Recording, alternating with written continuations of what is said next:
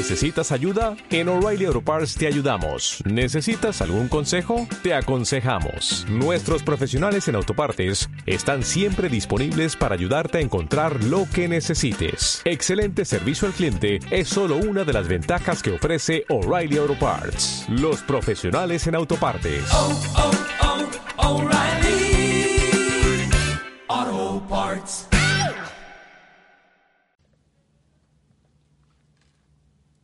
Bienvenidos a Contacto Asia Pacífico, un programa realizado por el Centro de Estudios Asia Pacífico y emitido a través de acústica de la Universidad de AFIT.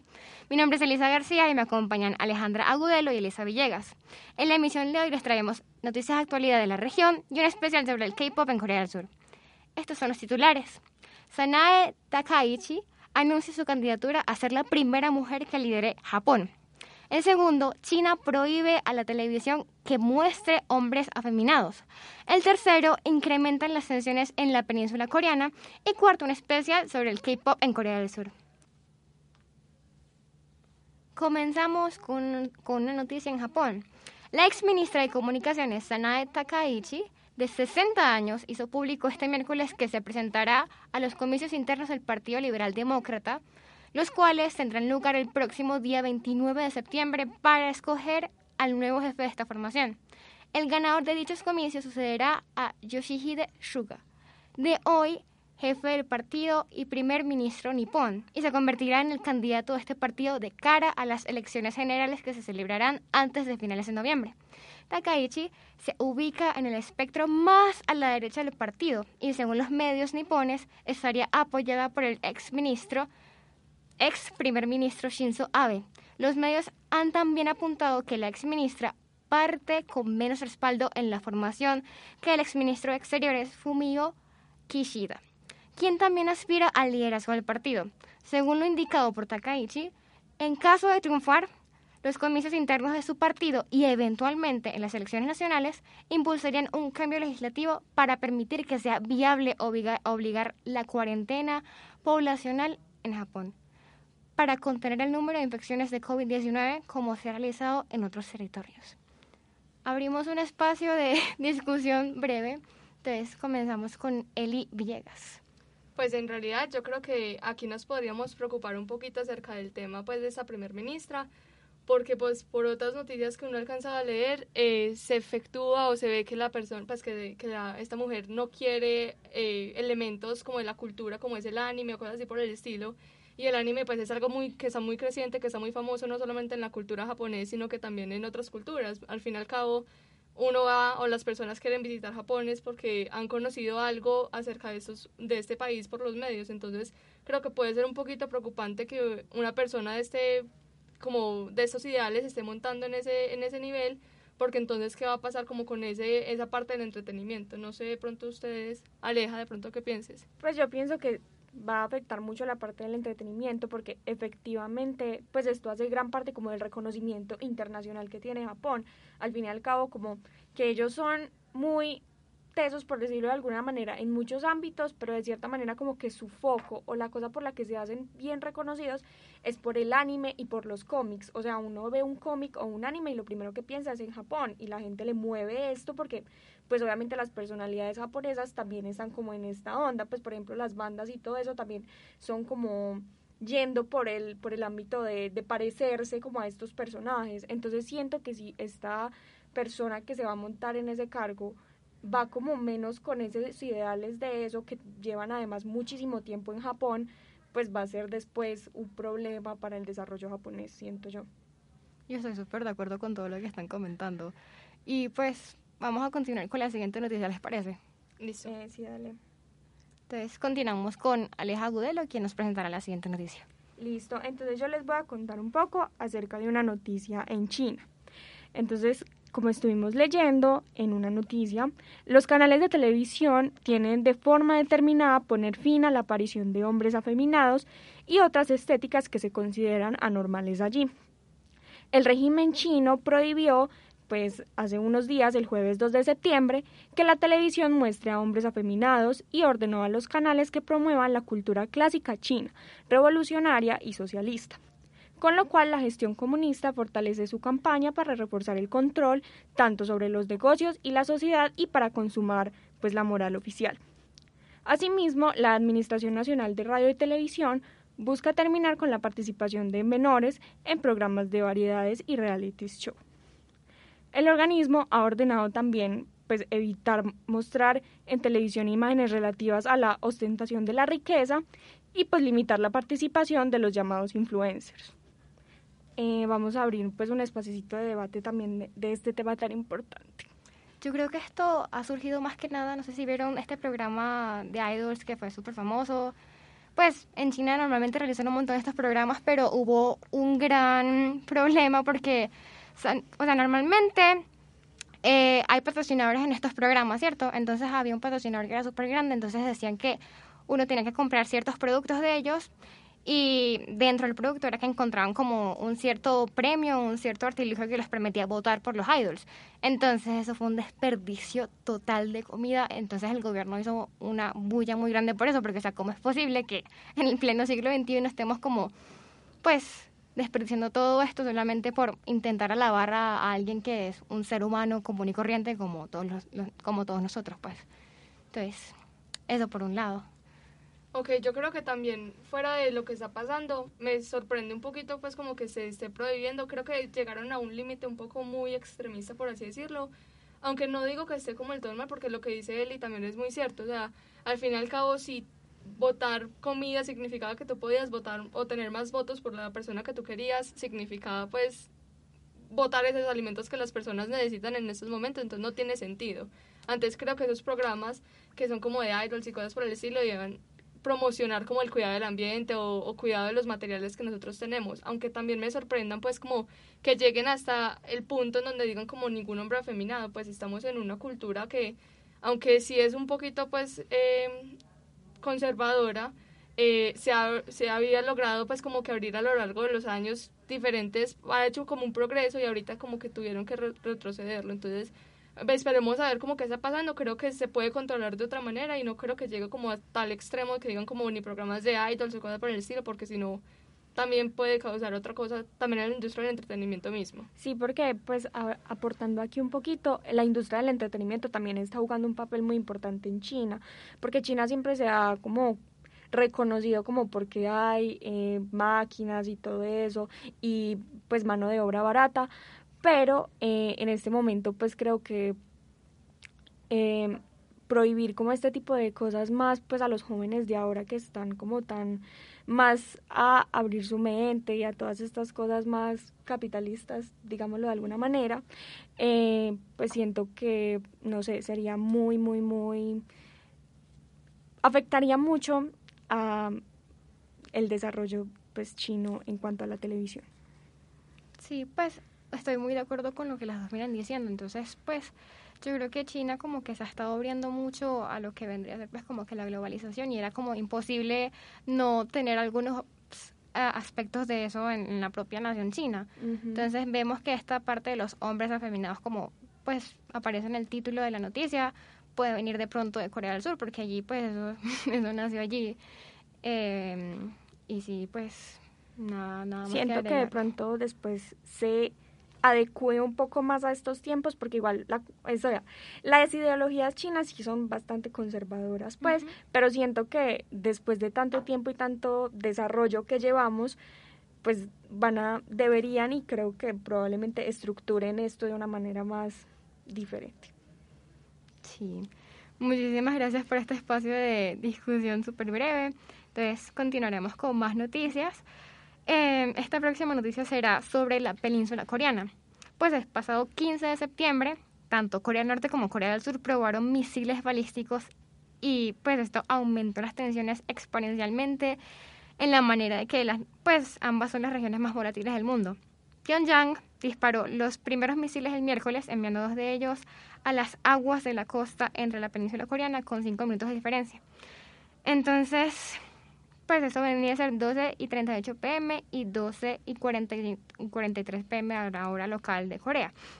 Recordemos que Corea del Norte tiene prohibido probar misiles balísticos y armas nucleares conforme al derecho internacional y las sanciones impuestas por el marco de las Naciones Unidas.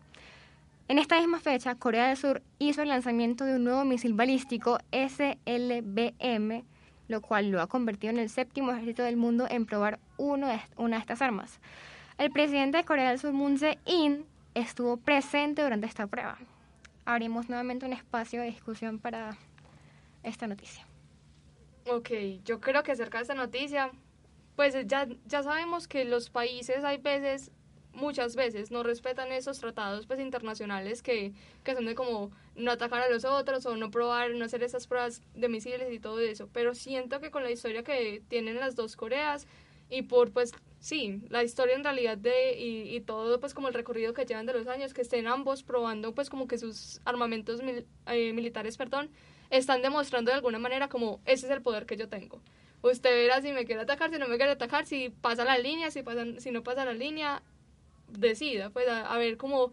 Y también creo que es como una forma de decirle a las Naciones Unidas como aquí también estamos listos, pues tanto Corea del Sur como Corea del Norte, ninguno se está quitando como como ese quitando como los pañitos ni nada por el estilo. Ambos están mostrando lo que tienen y diciendo estamos listos pues para lo que se venga. No sé de pronto si comparten o de pronto qué más profundidad tienen al tema ustedes. Pues yo creo que si tienes mucha razón, creo que Corea del Norte pues y Corea del Sur, pero más Corea del Norte pues por esta restricción que le pusieron, siento que pues sí está como tratando de mostrar su, su poder más todavía porque está digamos que al lado de dos de sus eh, de dos de los países, digamos, con los que más conflicto ha tenido, pues por ejemplo, Japón, Japón que ellos también tuvieron pues como sus roces en, en la Segunda Guerra Mundial y todo esto, eh, siento que ellos también pues se ven como afectados por este por esto que ellos decidieron hacer que va en contra de, de lo que les impusieron.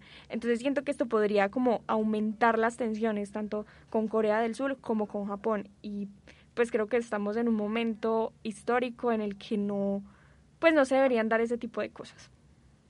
Pues yo la verdad estoy otra vez súper de acuerdo con todo lo que vienen diciendo y pues a mí me parece muy interesante cierta cosa, pues ustedes saben que en Corea del Sur el presidente Moon Jae-in lleva rato, rato, desde todo el mandado presidencial que él ha tenido, intentar unificar a las Coreas. Entonces imagínense cómo sería como esta unificación total. Entonces imagínense el poder que tendrían estas dos Coreas juntas. O sea, algo pues vendría aumentando de manera exponencial y pues ya como que este acto de demostrar quién tiene más poder no serviría para nada, pues porque ya ambas son como que lo, lo más de, de toda esta península coreana. Entonces ya sería como intentar compararlo como con, no sé, el posible poder que tenga China o el posible poder que tenga India o el posible poder que tenga Japón, cositas así.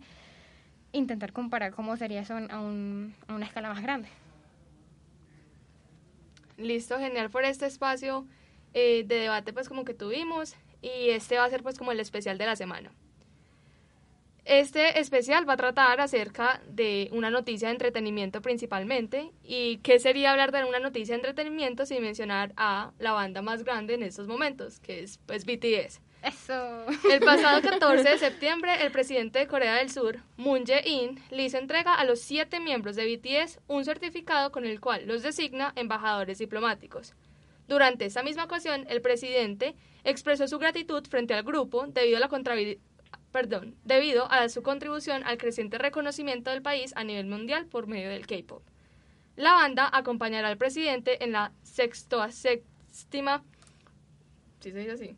Sextua, sex- La Eh, la banda acompaña al presidente a la 76 Asamblea General de las Naciones Unidas, en donde darán un discurso y se presentarán, pues, eh, show, un show allá. No sé ustedes de pronto qué les parezca, ya que BTS pues, es una banda que todo el mundo por lo menos ha escuchado una vez acerca de este. Pues yo pienso que el hecho de que ellos estén en las Naciones Unidas como representación no solo de Corea del Sur, sino de los jóvenes, va a impactar mucho como en lo que los jóvenes se involucran en este tipo de cosas. Me explico.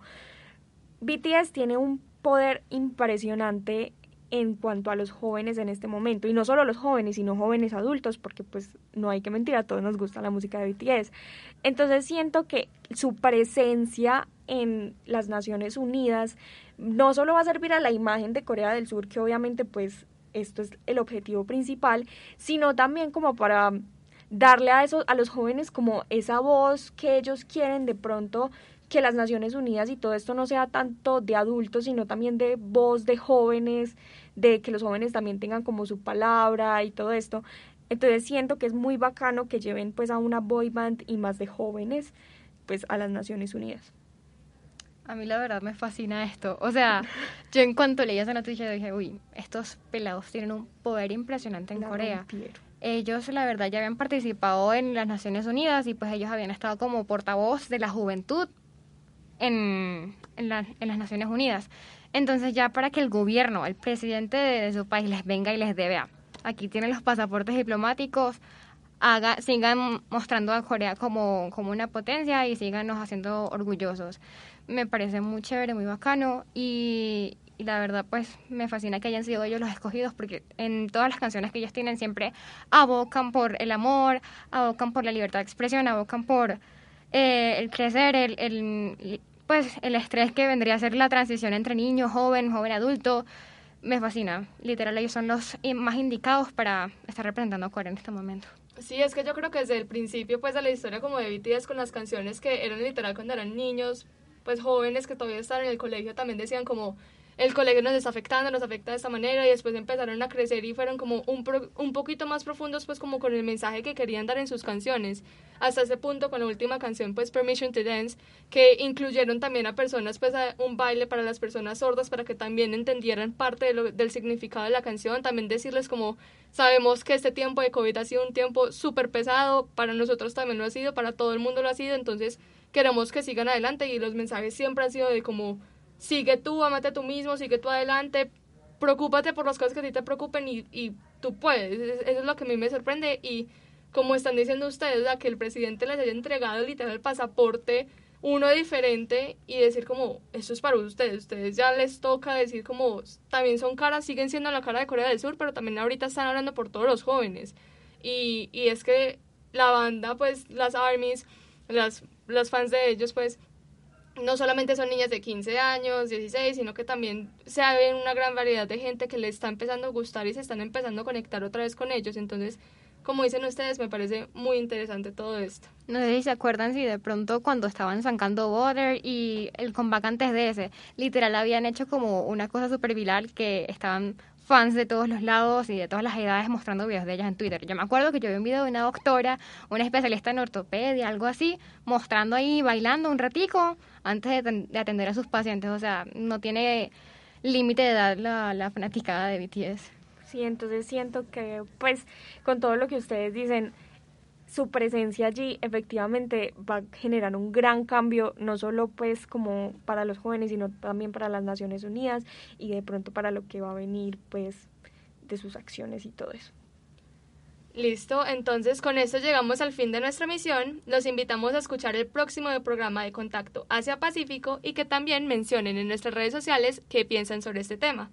Muchas gracias a nuestros oyentes y recuerden mantenerse informados sobre la región Asia Pacífico.